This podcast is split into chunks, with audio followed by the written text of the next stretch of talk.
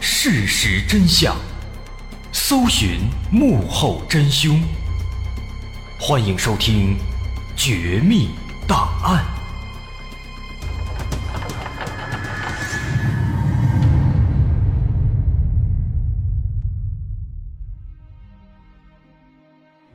还原事实，探索真相。欢迎您继续关注《绝密档案》，我是大碗。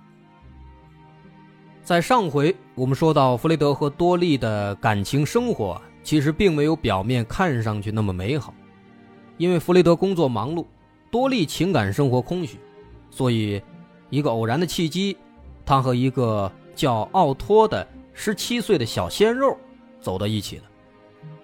更让人吃惊的是，多莉竟然偷偷的把奥托藏在了自己家的阁楼上，而且这一藏。就是五年的时间。那现在咱们再说回弗雷德，自从奥托偷偷的住进他家之后啊，弗雷德就开始遇到各种各样的奇怪诡异的事情了。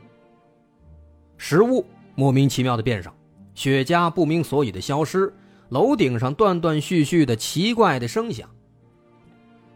这时间一长，弗雷德实在是感觉不对劲啊，他就跟妻子诉苦。那多利呢，肯定知道是怎么回事就劝他说：“哎，你是不是压力太大了？还有模有样的，哎，带他去看医生。”可是看完医生之后啊，弗里德发现那些奇怪的事情还是经常发生。这让弗雷德认为，肯定是家里闹鬼了，不能住了。所以最后实在没办法了，他决定搬家。买一栋新房子，而另一边的多利呢，其实也早就料到会有这么一天出现了，因此在买新房的时候，他就坚持要买有阁楼的房子。而弗雷德呢，虽然说他不知道妻子为什么非想要阁楼，但因为他觉得自己之前啊那么不信任妻子，甚至还雇私家侦探来调查妻子，但最后什么都没查着。他觉得自己对不起妻子，觉得内心有愧，所以呢，他就无条件的答应了多莉的要求。而弗雷德的这种愧疚感啊，也导致在很多事情上，他对多莉都是百依百顺，也让多莉在情感生活上那是越来越猖狂，最终。两个人在洛杉矶选定了一栋新房子，而在两个人搬到洛杉矶之前，奥托早就已经在多利的安排之下，偷偷摸摸的住进了新房的阁楼里，早就在新房里等待着两个人过去了。所以说，即便搬到了新房子，弗雷德仍然是时不时的就会听到一些奇怪的声音。食物和雪茄还是会莫名其妙的减少，但这些依旧是被多利以各种各样的理由蒙混过去了。就这样，和谐的三人生活一直持续到了一九二二年八月二十二号，也就是案发的那一天。当天晚上，弗雷德和多利在家举行了一场派对。但派对结束之后不久，两个人就因为一些小事吵起来了。本来事情不大，但是你一嘴我一嘴的话赶话，俩人之间的这火药味是越来越浓，声音呢也是越来越大。而此时在阁楼里的奥托，那听的也是一清二楚。两口子越吵越难听，而弗雷德呢？甚至也开始辱骂多利，骂的是非常难听。奥托在阁楼上听着，一开始还忍着，还能忍，但这弗雷德越骂越难听，渐渐的他忍不住了。毕竟大小伙子年轻气盛啊，这一肚子火越烧越旺。再一个，他在上边也担心多利的安全，所以末了，他终于是忍不住了。然后他竟然就从阁楼里直接下来了，就这么直接出现在了弗雷德和多利的面前。弗雷德当时都惊了，他一眼就把这奥托认出来了，这才恍然大悟，这才知道原来那些消失的食物和雪茄，还有那莫名其妙的声音，都是从这儿来的。他这才搞清楚。弗雷德是怒火中烧啊，当场跟奥托就扭打成了一团。而在慌乱之中，奥托也不知道啊从哪儿掏了一把手枪出来。对着弗雷德，砰砰砰就是三枪。随后，弗雷德就应声倒地，惨死在了家中。这出了人命了，俩人都慌了，这可怎么办呢？他们强行镇定下来，想到了一个办法，他们打算伪造一个现场。首先，奥托把多利锁在了卧室的衣橱里。再把衣橱的钥匙和行凶的手枪丢在了另外一个房间。之后，他又把弗雷德手上那块价值不菲的钻石手表拿下来，假装是被罪犯带走了。然后，他打开一扇窗户，就这样伪造了咱们上节开头提到的那个案发现场。还真别说。俩人精心策划的这出戏呢，还真把警方给迷惑住了。警方好长时间之内都没有找到突破口。再往后呢，因为一直找不到嫌疑人啊，又不能证明这个多利就是杀害亲夫的凶手，所以他渐渐的就变成了一桩悬案。再之后呢，多利作为妻子。她继承了亡夫弗雷德的庞大的资产。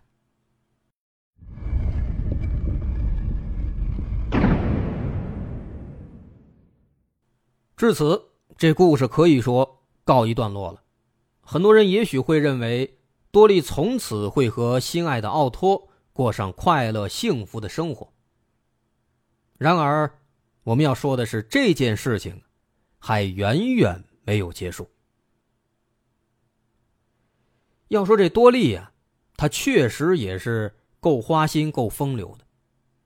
在弗雷德死后，他聘请了一位叫做赫尔曼的律师，让这个律师来替自己处理亡夫遗产的相关的手续。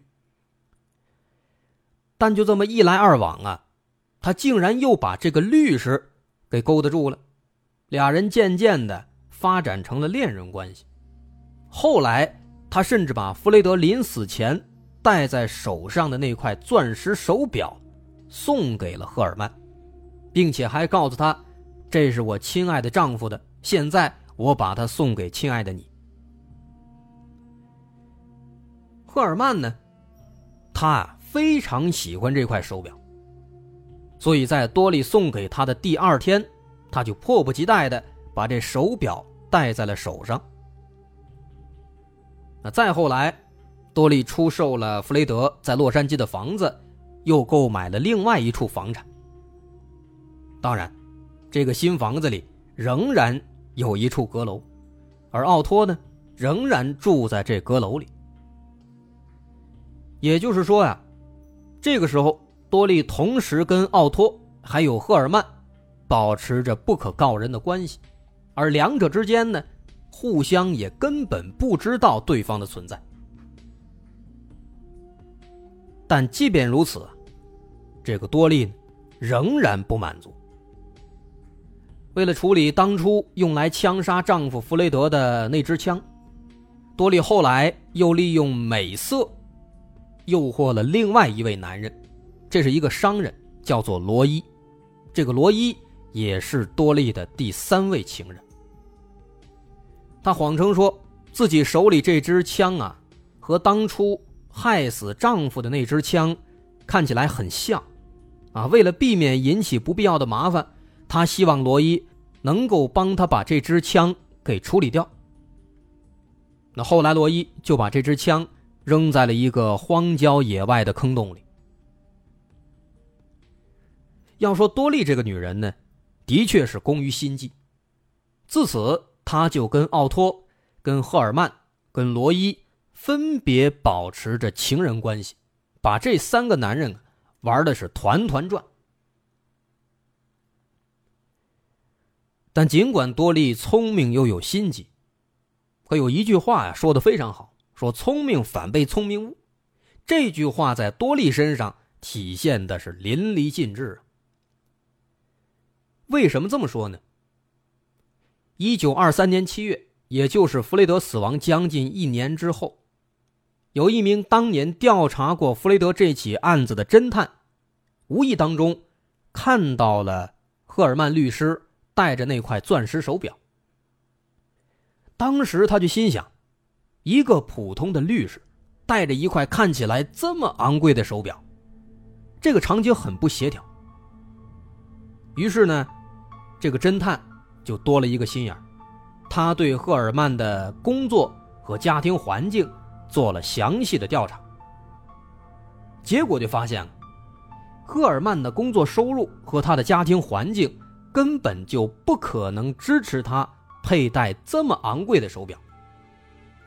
说白了，他根本就买不起这么一块表，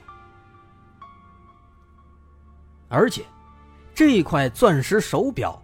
也勾起了这名侦探对于弗雷德案件的一些回忆。他详细翻阅了当年的卷宗，结果发现啊，这个律师赫尔曼手上所佩戴的那块钻石手表，正是当时弗雷德被抢走的那一块。那么至此，这起案件的一个重要突破口就出现了。后来。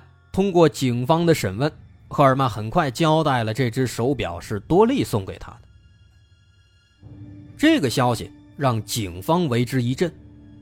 身为妻子的多利手上有当年死者丢失的手表，那么这就让多利的嫌疑瞬间上升。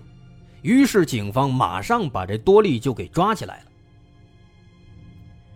而多利被抓起来之后呢，还念念不忘在阁楼里的奥托。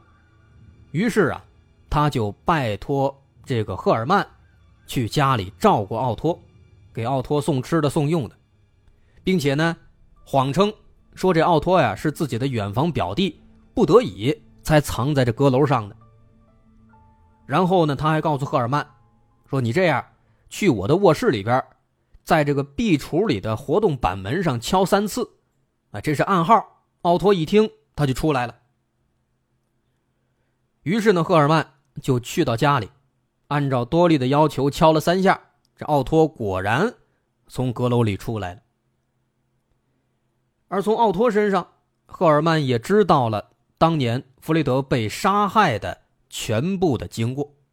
啊，说当时这弗雷德喝多了，跟多利吵起来了，奥托的担心多利安全，就出来跟弗雷德打在一起，却没想到，哎，酿成悲剧。那么知道这个真相之后啊，赫尔曼因为他是爱着多利的，所以他想帮多利脱罪。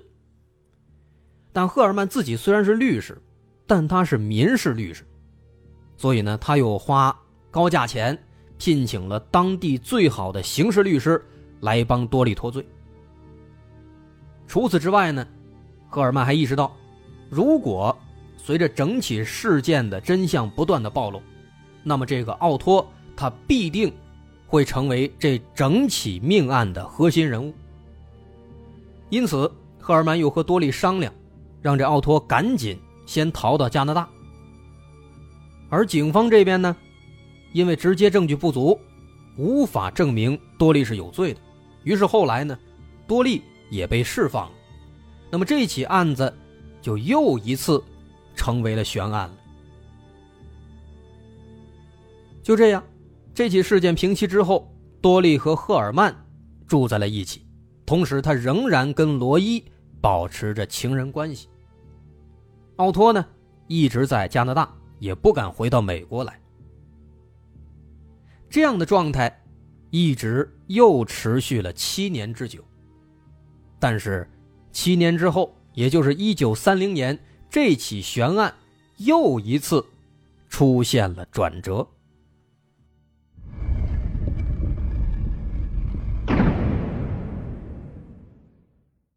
怎么回事呢？什么样的转折呢？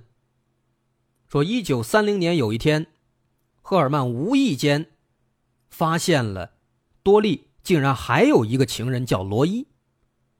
当时他大发雷霆，两个人爆发了激烈的争吵。一怒之下，这个赫尔曼就找到了当年负责这起案件的侦探，把所有事情的真相，啊，这个弗雷德怎么死的，另外这个多利呢，还有一个情人罗伊等等这些事情，全部都告诉这侦探了。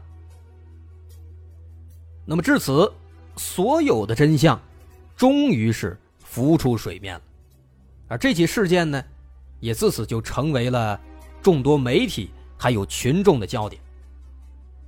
后来，媒体还把这起案件啊称为是“蝙蝠侠案件”，因为这个奥托一直是在一个漆黑的阁楼里面生活了那么多年，就好像是象征着黑暗的蝙蝠侠一样。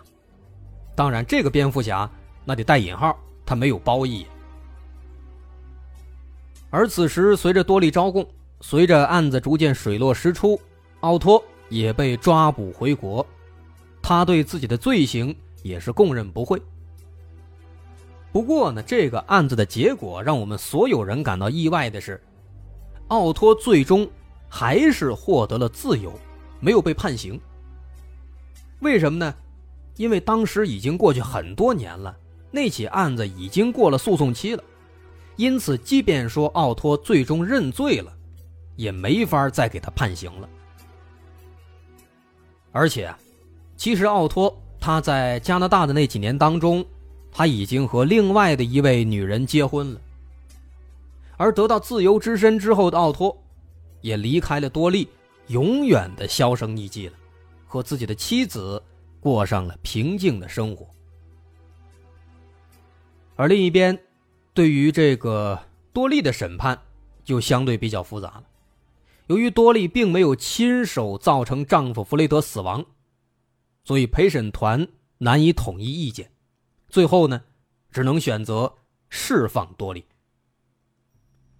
而得到自由之后的多莉和自己的另外一个心爱的情人，啊，这是第四个，他叫亨德里克，跟亨德里克去了洛杉矶，在洛杉矶过着平静的生活。直到一九六一年，在多利去世前的两周，他决定和亨德里克正式结婚。临死之前，让亨德里克有个正式的名分。而多利死后呢，亨德里克也就顺理成章的继承了多利的财产，其实也就是当年弗雷德留下的那些财产。那么到这儿啊，这起充满戏剧性的案子。也就说完了。纵观整起案子，其实这个死者弗雷德可以说他成了最大的受害者，赔了夫人又折兵，还没了命。当然了，这起案子也提醒广大男性：事业并不是你的全部，家庭才是真正的属于我们的港湾啊。另外需要说的是，这起案子。它的影响非常非常深远。后来，好莱坞以这起案子为蓝本拍了一部电影，名字就叫做《阁楼上的男人》。不过，这个电影有年头了，五三年拍的。啊，感兴趣的朋友可以再去搜一搜、翻一翻、看一看。好，那么今天咱们的《绝密档案》就先说到这儿。我是大碗，各位好，我是大碗。我们的《绝密档案》。已经跟大家讲了将近两百个故事了。今后呢，我们还想再尝试一些，说一些其他的不一样的故事，比如我们会多说一些其他类型的自然怪象，尝试说一说名人黑帮，再说说其他的更多的悬疑大案。更多的新的内容，我们都会放到我们的新专辑《绝密档案：深夜调查局》当中。目前这档专辑已经上线了，在喜马拉雅独家播出，大家可以搜索“绝密档案深夜调查局”就能找到了。